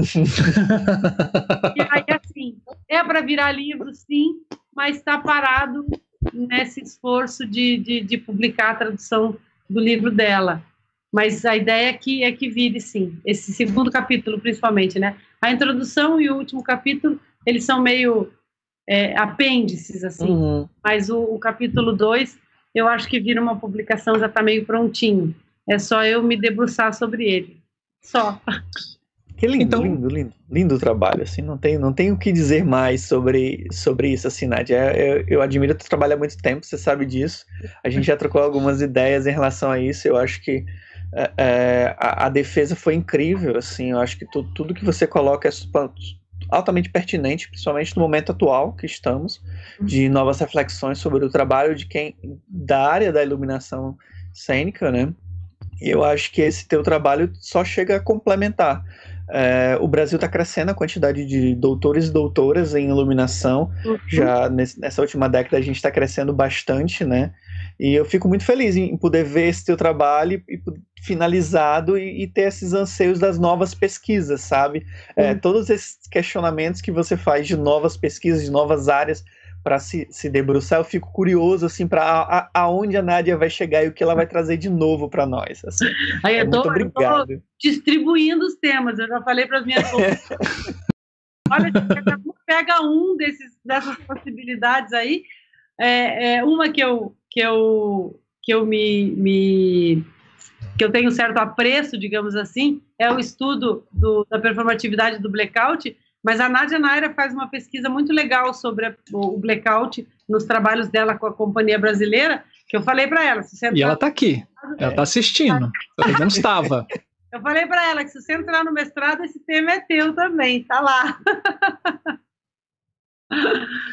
ela que, ela que toque esse, esse, esse, esse essa barco, parte da né? pesquisa. É. Sim, Eduardo Tudela também está aqui. Olha que delícia né, tem uma pessoa da, do espetáculo Asas, né, ela fala assim, incrível, é, que quando você fala sobre a luz performativa, lembra, a, lembra né, duas coisas, dramaturgia expandida e como a luz é criadora ou, ou melhor, co-criadora dessa dramaturgia. Uhum, exatamente, é a, é a, dramaturgia da luz, né? Tem muita gente que fala uhum que fala também desse aspecto. Sim, então, sim. assim, e a dramaturgia da luz e a performatividade da luz estão muito conectadas, né? Porque a, a, a, é através daquilo que a luz performa, é através da maneira como a luz performa, que ela pode efetivamente ajudar a contar essa história, a, a, alcançar o espectador, né? Então é. Uhum. E, e, você falando em conectividade, assim, é, cada dia que passa nessa pandemia, o meu cérebro pandêmico né, é, fica fazendo conexões é, e, e, eu vejo, assim, como é, nada é solto, né, assim, como tudo nesse planeta está conectado. Todos os conhecimentos você tem uma conexão é, para você entender é, o que você pensa dentro de um contexto social, você precisa fazer essas conexões. Né? Uhum. Por exemplo, é, eu assisto muito um é, o youtuber da Mônica De Bolle, que é uma que é uma economista e ela estava fazendo, aproveitou a pandemia para fazer um curso em Harvard né? Porque Harvard, para você que está assistindo, também tem cursos gratuitos. Você pode fazer daqui um curso em Harvard e ela estava fazendo um curso sobre uh, genética molecular, uma coisa assim. E para jogar esse conceito dentro da economia, né? Estou é, lendo esse livro aqui. Deixa eu ver se dá para ver. Aqui. A simples beleza do inesperado. Sim, do Marcelo Glazer. Glazer, claro, adoro. Sim, ele é maravilhoso, ele é maravilhoso. Que é, tanto para o macro como para o micro existe um universo que precisa ser, ser descoberto e como quando os cientistas estão pesquisando, como o micro está ligado também no macro, né? Uhum. E tem um conceito que ele fala aqui que é como é, como a o seu conhecimento fosse uma ilha e, o, e a criação, as descobertas sua é, esteja nas bordas né, dessa ilha. E ele fala que a, a grande questão quando você aprende é, é, justamente lidar com essas bordas né, dessa ilha, porque ele dá o mar como o conhecimento que existe por aí, mas que você não, não sabe. O que você sabe, você transforma em terra e vira sua ilha. E quanto mais você vai conhecendo, mais essas bordas da ilha vão aumentando. Né? E, e, quanto mais você aumenta as bordas, mais conectividade você faz sobre os assuntos que você conhece. Né? Um, um exemplo disso a gente vai trazer, a gente já entrevistou a Alice Stefania, né, é, para ela falar sobre o livro dela. É uma professora aqui da Universidade de Brasília e uma excelente professora, uma excelente atriz também. E ela tem um livro chamado Traços e Devires de um Corpo Cênico. E nesse, nesse livro ela traz a, a medicina oriental, a medicina chinesa, né, para falar sobre o corpo dentro da cena, a preparação do corpo para o processo de criação, né, ou para o processo de representação. Então, você que é artista, você que está no teatro, cara, seja um curioso do mundo. Não tem como, né, Nádia? O, o, o Marcelo Gleiser assistiu uma palestra dele recentemente é, online. Ele falava dos universos paralelos, né? Sim. E, e, e ele é, é muito é muito louco assim, porque nessa nesse nessa linha dos conhecimentos ele fala, olha gente, eu não acredito muito nessa coisa de universos paralelos, mas tem muita gente inteligente que acredita. Então eu estou investigando. e, e, é mais ou menos isso.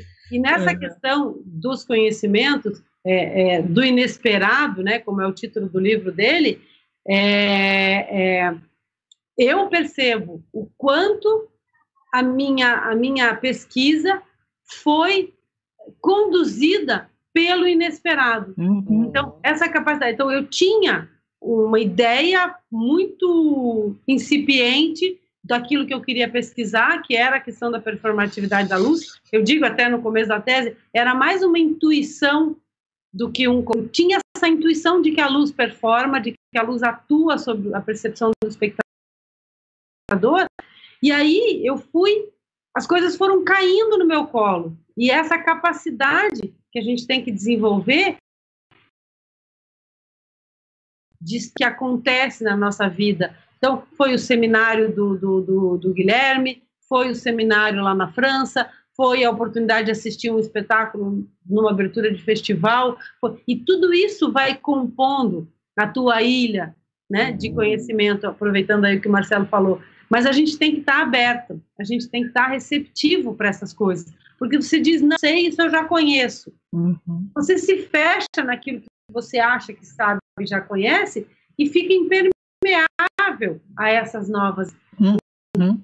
Eu acho que esse é um ponto. E quando a gente fala em processo criativo, é a mesma coisa, né? É a gente se permitir ser permeado pela criação dos outros elementos do processo de criação, ser permeado por aquilo que o, que o diretor fala, ser permeado por aquilo que o ator fala ou faz, ser permeado pelas ideias do cenógrafo. O, o a gente estava conversando sobre isso até é, num projeto que a gente está desenvolvendo aqui em Curitiba, até que é, é liderado pela Nádia, e falando sobre aqueles iluminadores resistentes que dizem assim: ah, não, quando o diretor chega para mim dizendo tudo que ele quer, eu, ele não precisa de um iluminador, ele precisa de um eletricista, de um técnico montador. Eu digo, gente, a gente tem que saber interpretar o que o diretor diz. Quando ele diz, ah, agora eu quero uma geral azul, o que é que exatamente o que ele quer dizer com uma geral azul? E que tipo de geral azul você vai dar para ele? Se é luz, se é contra luz, se é luz cruzada, que tom de azul. Então, uhum. tudo isso. Aí, é, é, é, eu já vi vários iluminadores reclamando, ah, porque daí o cenógrafo veio se meter na minha luz. Cara, Ouça, Desculpa, a luz não é sua. É, ouça, é, Nem para você, né? Ouça o ator, quando o ator chega para você. Você não acha que aqui eu devia ter um pouco mais de luz? Ele está te sinalizando alguma coisa. Ele não está necessariamente dizendo que você tem que aumentar a intensidade da luz. Ele está te sinalizando alguma coisa, como o cenógrafo, como o figurinista. Então, é, é, é, eu acho muito engraçado o iluminador que reclama de informação, que reclama que estão dizendo muita coisa para ele, que isso vai atrapalhar. Gente, quanto mais informação a gente tem para criar uma luz, é melhor. Quanto mais a gente sabe do trabalho dos outros, é melhor. Os outros é ouvir o que ele diz do teu. Então, quando ele diz assim, ah, eu acho que essa cena tinha que ser de tal cor, ele está te dando alguma informação. Ele não está te dizendo que você tem que pôr aquela cor na cena. Aprender a interpretar essas contribuições e estar aberto para as novas informações, estar aberto para os novos conhecimentos. Aqui, é que eu digo, os caras lá em cima, eles se alinham. Quando eles dizem, essa louca entrou num programa de doutorado, a gente tem que, a gente tem que, tem que jogar uns livros de vez em quando na frente dela, assim, que ela está andando na né? Dá umas oportunidades para ela apresentar num congresso lá, porque senão ela não vai conseguir organizar o raciocínio dela. E alinho, e, e, assim, o livro cai na tua cabeça. Se ele cai na tua cabeça e cai no chão e você não baixa para pegar, é uma informação é. importante que você deixa passar. Então a gente tem que estar atento para o inesperado. A gente tem que estar o tempo todo conectado com o todo com o mundo, com o todo. Com o mundo. Né? O universo, exatamente. Sim. Sim. O dança do universo. Sim. Eu adoro ele, nossa senhora. Nossa. Eu ele também. falando sobre os campos, é, os campos magnéticos que existem nos corpos, é, dependendo da massa né, desse corpo, esse campo magnético ele é maior, né? Uhum. Quanto menor a massa. E que teoricamente, você sofre é, interferências de campos magnéticos de uma forma maior ou de uma forma menor. Então, uhum. se a gente está falando de outra galáxia ou de um buraco negro que existe no centro da nossa galáxia, de certa forma, ele está interferindo na gente. A gente está sentindo esse campo magnético desse, desse corpo celeste. Tanto né? quanto a poeirinha que está aqui do chão. Sim, sim. Ah, não. Nossa, se a gente fosse... Eu, não, eu adoro isso, gente. Eu adoro. O primeiro livro do Marcelo que eu li foi A Dança do Universo, né, onde sim. ele conta romanceadamente a história da vida do Kepler. Que sim. é é uma pérola, é maravilhoso. É um dos principais cientistas, né? Com certeza, reconhecido internacionalmente. Sim. Nádia, Saudade de ouvir você, nossa senhora. Eu tô aqui me derretendo. É muito bom, é muito bom. Eu quero agradecer mais uma vez. Eu falo isso toda vez, eu exalto isso toda vez. Mas que iniciativa maravilhosa de vocês dois, que coisa gostosa que é esse projeto todo. Eu gosto de me embrenhar nesse projeto e ajudar com tudo que com tudo que está ao meu alcance, porque é realmente uma das coisas mais maravilhosas que surgiu nessa pandemia. Eu não me canso de parabenizá-los por essa, por essa iniciativa e principalmente por essa persistência, né?